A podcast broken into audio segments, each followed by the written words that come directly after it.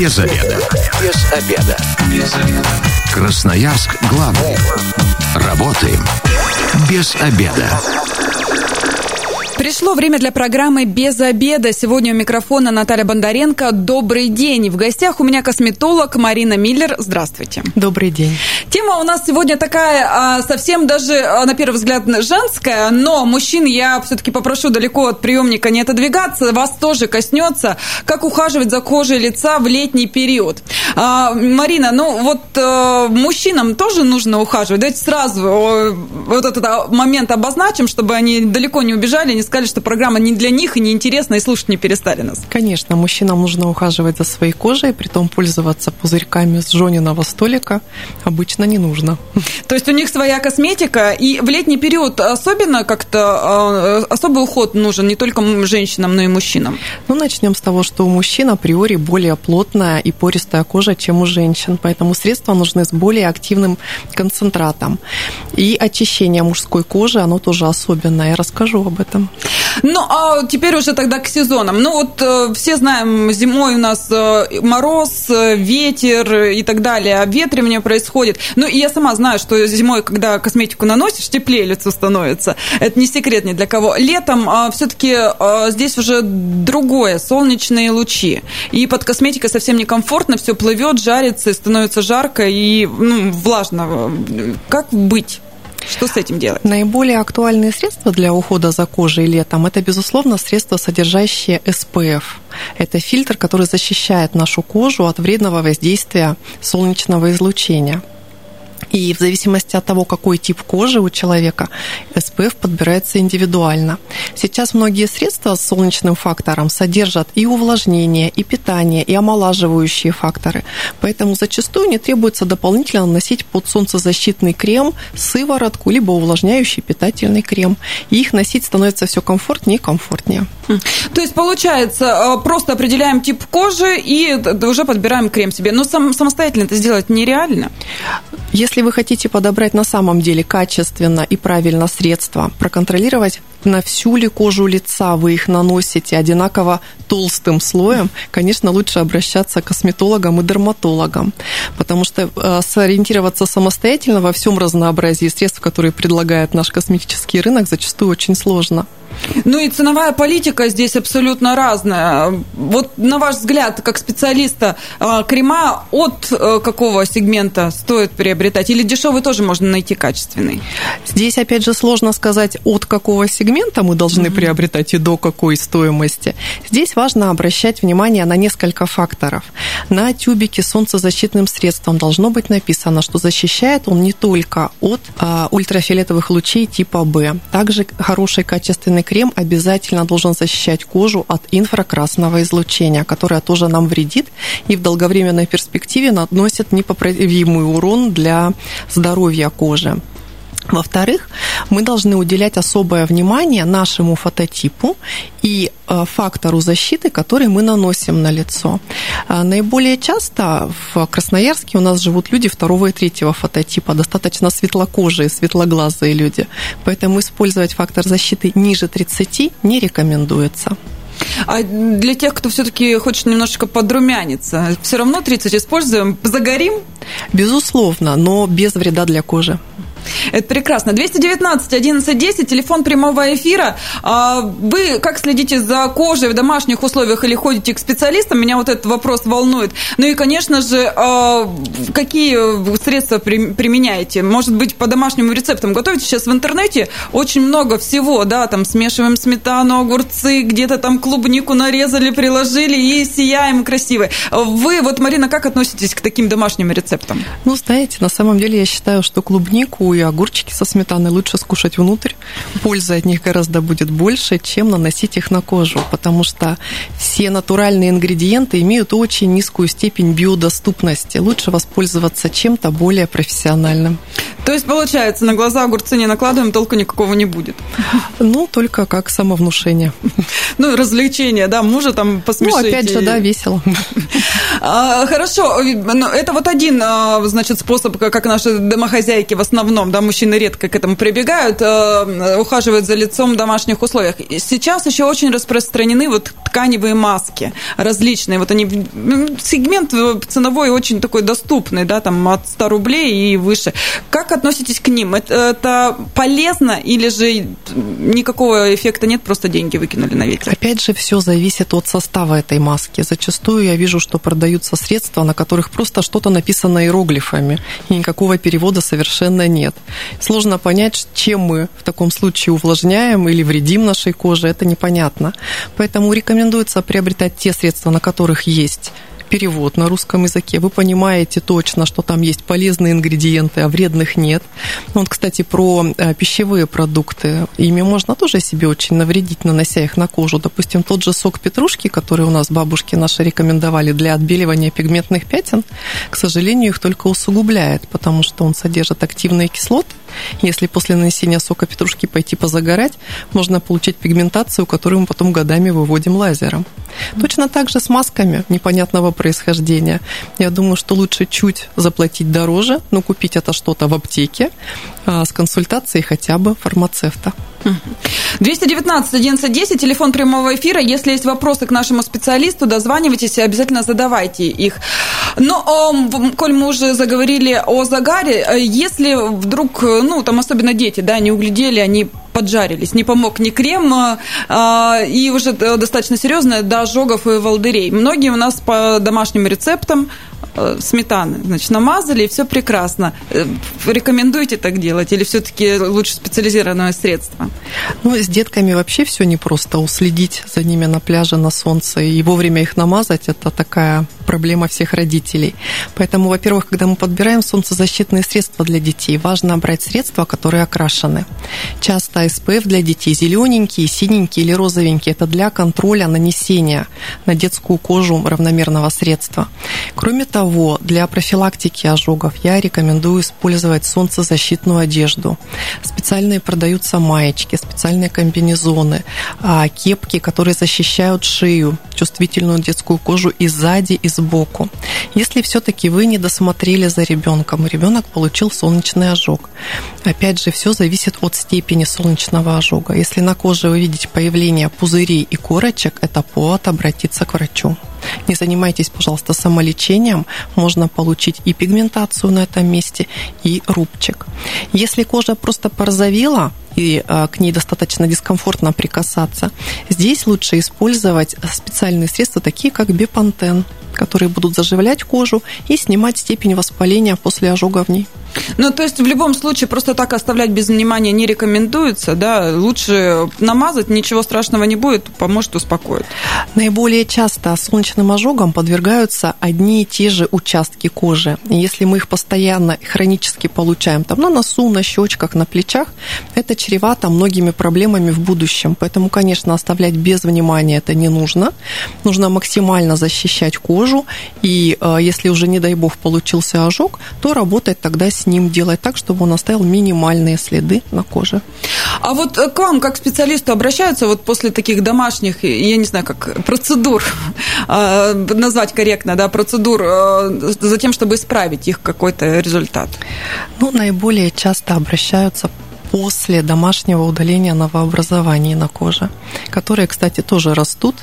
А, от солнечного излучения. Папилломы, сибарийные кератомы, сосудистые новообразования на коже появляются вот наиболее часто у людей, которые пренебрегают защитой кожи от солнца и на тех участках, которые, опять же, часто очень обгорают и загорают. Когда люди пытаются дома удалить папилломку, тоже в аптеке часто покупают разные средства для удаления и приходят уже с ожогами на этих местах. Мы справляемся, лечим. А еще бывает такая, называют жировички, да, такие точечки маленькие белые под кожей. То есть многие пытаются их выдавливать. Вот э, тоже можете что-то про это сказать? Ну, бывают жировички, а бывают не жировички, скажем так. Жировички а, чаще всего это а, воспаленные сальные железы, которые а, часто пытаются выдавливать их содержимое, до конца не убирают и получают еще большее воспаление на этом месте. Наиболее опасно это делать в области носогубного треугольника треугольника, потому что там есть особенности кровообращения, и инфекция может распространиться глубже. А, скорее всего, то, о чем говорите мне сейчас вы, это просянка – это роговые пробки в устьях потовых желез, которые получаются у нас из-за того, что мы не совсем правильно ухаживаем за нашей кожей в домашних условиях. Мы ее недостаточно увлажняем. И вот такие просянки, конечно, лучше удалять у специалиста, делать чистку профессиональную, потому что если мы их удаляем самостоятельно, мы можем получить рубчик на месте удаленной просянки. Вот вы заговорили про увлажнение. Мне кажется, на мой взгляд, как непрофессионала, летом это наиболее важно для кожи. Увлажнять кожу важно и летом, и зимой. А, самое главное – делать это правильно. И а, скажем так, в методике правильного увлажнения кожи мы должны в первую очередь правильно ее очистить перед увлажнением. Что я слышу наиболее часто от своих пациентов? Они рассказывают мне, как они умываются. И умывание кожи зачастую сводится просто с умыванием с каким-то мыльным средством и водой. И этого недостаточно, потому что мы не убираем с кожи жирорастворимые загрязнения. Они остаются, склеивают роговые чешуйки, и на коже получается такая невидимая пленочка, которая не пропускает сквозь себя сыворотки и полезные компоненты крема. Поэтому перед тем, как мы кожу начнем увлажнять, мы ее должны очистить молочком, тоником и при необходимости умыться со средством. Средство для очищения кожи должно быть безмыльное. Опять же, на упаковке вы можете прочитать «не содержит мыло», pH 5,5. Слабо кислое средство, не содержит парабенов. Вот это все те правильные слова, которые вы должны увидеть на упаковке и после этого купить средство. То есть, когда мы идем в магазин или там в косметический или в аптеку, мы читаем состав, это очень важно. Это, наверное, стопроцентный успех, если мы прочитаем состав и поймем, что там нет парабенов, это будет уже классно. Ну, то есть здесь э, цена не столь важна, да, сколько потом это отразится на нашем здоровье. Безусловно. А, хорошо, скрабы, которые в домашних условиях также пытаются очистить кожу, как часто их вообще можно использовать и вообще можно ли очистить скрабом кожу дома? Скрабы – это тоже любимая тема, да, очень у нас их любят, считают, что они кожу очищают. На самом деле, если мы возьмем э, такой среднестатистический скраб и посмотрим его под микроскопом, мы увидим, что вот эти частички, которые отшелушивают нашу кожу, они неровные, они как маленькие ежики. Чаще всего это косточки персиков или абрикосов измельченные. И что мы делаем со скрабом? Мы его берем и начинаем им тереть там, где нам кажется наиболее кожа загрязненной. Это лоб, носик, подбородок. Мы наносим на кожу микроцарапины. И в этих местах роговой слой, поверхностный слой нашей кожи начинает утолщаться еще сильнее. Это такая защитная реакция кожи. Таким образом, пытаясь кожу отчистить, мы ее утолщаем и делаем ее внешний вид еще хуже.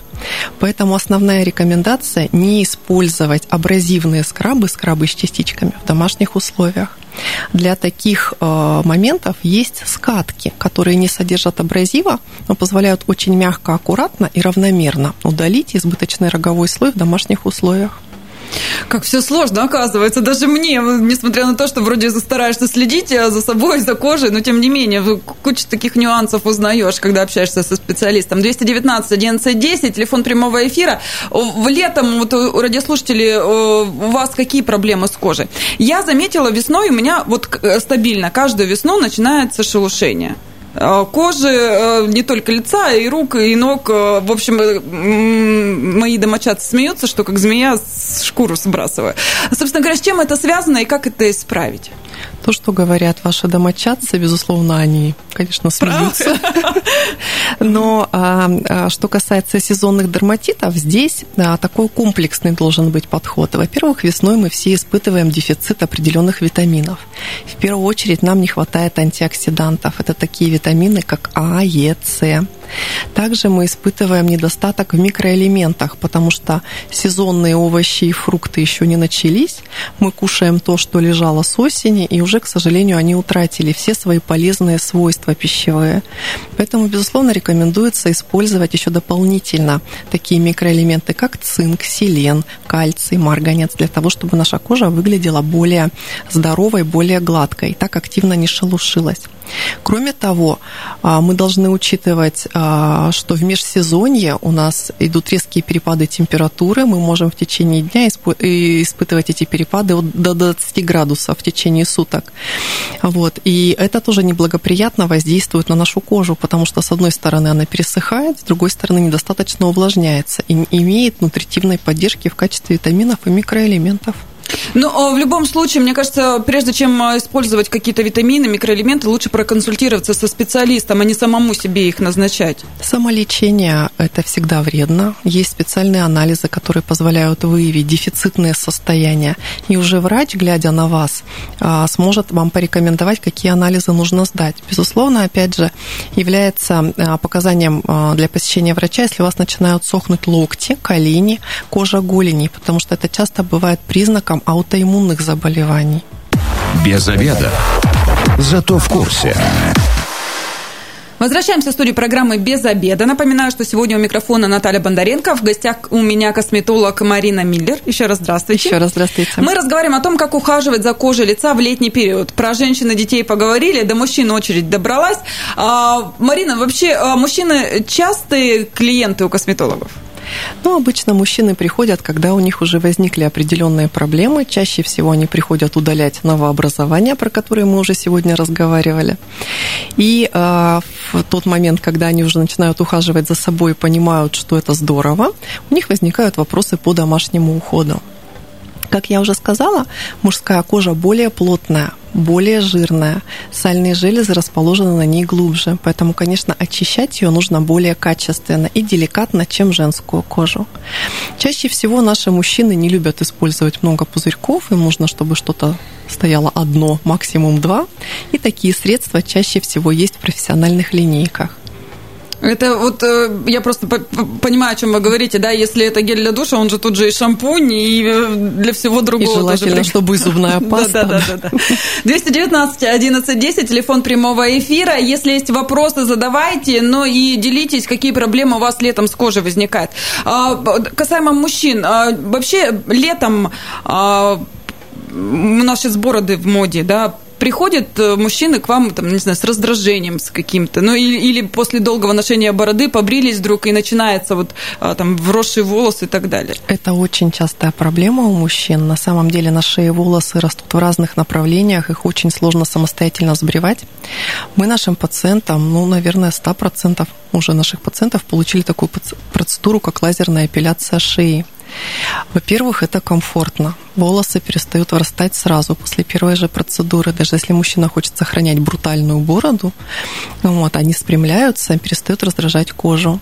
Если хочется сделать аккуратную бородку, чтобы одежда перестала портиться, воротнички, свитера перестали затягиваться, об отрастающую щетину, требуется сделать 2-3 процедуры эпиляции, и, в общем-то, проблема уходит сама собой. Опять же, для того, чтобы профилактизировать врастание волос на коже, мы должны ее хорошо, тщательно очищать и увлажнять до бритья и после. Тогда кожа становится более эластичная и меньше шансов у кончика волоса проникнуть под нее и вызвать гнойное воспаление. Мужчина, 219 11 10, вы косметикой пользуетесь или по старинке? Вот э, я знаю, у меня папа, допустим, мылом любит бриться. Насколько это э, вообще приемлемо? А мыло – это щелочь. У мыла высокий pH, который омыляет кожное сало и оставляет его на коже. Умываться мылом крайне вредно. Поэтому лучше использовать специальную пену для бритья, которая является слабокислой. Она очень а, правильно воздействует на волосок перед бритьем, она его распрямляет и придает им максимально одинаковое направление. Поэтому, конечно, с мылом бриться категорически нет. Обязательно передам, но средства после бритья наносить обязательно, да, чтобы кожа не раздражалась и так далее? Безусловно, для того, чтобы снять воспаление, раздражение и покраснение кожи, нужно использовать средства после бритья. 219 1110, здравствуйте, вы в эфире, представьтесь. Здравствуйте, меня Алексей зовут. Алексей, вы э, какими-то косметическими средствами пользуетесь? Э, ну, специальные э, средства для умывания лица, как бы я бородач, так что как бы особого нет. Ну, то есть у меня другой вот вопрос скорее. В связи вот с нашими масочными режимами, и у меня, и у моих знакомых, и у супруги специфические проблемы образовываются. Под маской все потеет, и вот есть ли какие-то средства для защиты, чтобы как-то защитить кожу вот от этого? Ну, банально прыщи начинаются, где вот маска натирает, то есть, ну, Я думаю, понимают, в чем вопрос мой. Угу. Спасибо, Алексей. Актуальный вопрос. Очень актуальный вопрос. Больше года мы лечим масочные так называемые дерматиты. Чаще всего это обострение угревой болезни, которая требует дополнительной диагностики. Иногда соскобы с кожей берем для того, чтобы определить, какая именно микрофлора вредит и вызывает гнойное воспаление. И подбираются специальные аптечные лечебные средства для того, чтобы уменьшить проявление дерматита на лице под маской. Это а, заставило нас вспомнить все свои дерматологические знания, которые были накоплены и сложены в копилочку. Последний год мы их достали, научились лечить заново грамотрицательные фолликулиты и прочие воспалительные заболевания кожи. То есть здесь самолечением в любом случае заниматься не нужно, к специалисту уже там подберут и так далее? Конечно. То, что кажется нам обычным прыщиком, это может быть до 12 разных заболеваний, которые уже сможет диагностировать только дерматолог, либо дерматолог-косметолог и подобрать правильное лечение, иногда даже с антибиотиками. 219 1110, телефон прямого эфира. Если есть вопросы, дозванивайтесь, задавайте. Про подростков еще хотелось бы поговорить, про прыщи заговорили. Да, э, это тоже такой очень момент серьезный. А часто ли в последнее время к вам родители приводят вот именно подростков за тем, чтобы кожу привести в порядок? Угревая болезнь – это, пожалуй, то заболевание номер один, с которым работают и дерматологи, и косметологи. Почему так важно начинать лечить угревую болезнь как можно раньше? Ну, для того, чтобы избавиться от возможных ее негативных последствий. Это рубцы, поствоспалительная пигментация кожи и расширение сосудов на лице. Поэтому чем раньше мы начинаем, тем лучше и долговременный результат – с какого возраста примерно уже нужно посещать косметолога? Сейчас приводят даже очень маленьких деток. А, самый мой молодой пациент с угревой болезнью – это девятилетний мальчик. Так рано? Очень. А летом, а, вот когда жара, солнце, подросткам какую-то защиту, особенно у тех, у кого проблемная кожа, нужно наносить? Конечно. А априори кожа, которая страдает угревой болезнью, воспалительными заболеваниями, она очень чувствительна, в том числе и к солнечным лучам. Для подростков есть специальные некомедоногенные, то есть не вызывающие воспаления, солнцезащитные средства, которые будут обладать и лечебным действием тоже. Их нужно подбирать в зависимости от кожи кожи подростка, от его дисциплинированности. Это может быть как спрей, который наносится один раз в день, так и специальные легкие флюиды, которые наносятся каждый раз после того, как кожа вспотела или после купания. Ну, э, не могу не поговорить о косметике. Э, девушки, особенно молодые, неважно им зима-лето, пытаются боевой раскрас нанести, да, и все лучшее сразу, и тональные крема, и так далее. Вы, как профессионал, э, посоветуете что-то, может быть? Я так понимаю, что так делать категорически нельзя. Поры у нас совсем закупориваются, не дышат абсолютно.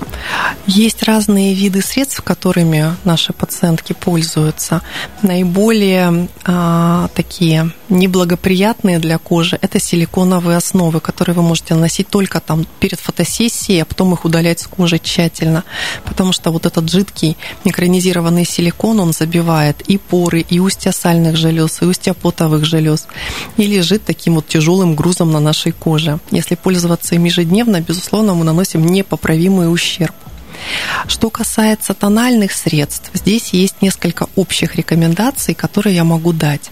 В первую очередь, это рекомендации относительно средств, которыми мы наносим тональный крем кисточки, спонжи. А по возможности все это должно стерилизоваться сразу после применения, потому что все кремы содержат липиды, которые являются хорошей питательной средой для микроорганизмов. Если этой кисточкой потом поводить по чашечке Петри, высеется все, что можно себе представить. И стрептокок, и стафилокок, и даже кожный клещ может там оставаться и жить раз прекрасно. Поэтому по возможности наносите средства чисто помытыми руками, без использования дополнительных гаджетов, так сказать. Если все-таки вы пользуетесь пудрой, компактной либо рассыпчатой, а, припудривайтесь, пожалуйста, одноразовым ватным диском. Притом вы им припудрились, коснулись кожи и выбросили. То есть второй раз в пудреницу его окунать не нужно. Вот такие даже есть рекомендации, это тогда кожа будет здоровая, да, я так понимаю, ну, это, только в этом случае. Это больше шансов жить без воспалительных заболеваний на лице, да. 219 11 10, если есть вопросы к специалисту, к косметологу, э, дозванивайтесь, задавайте их.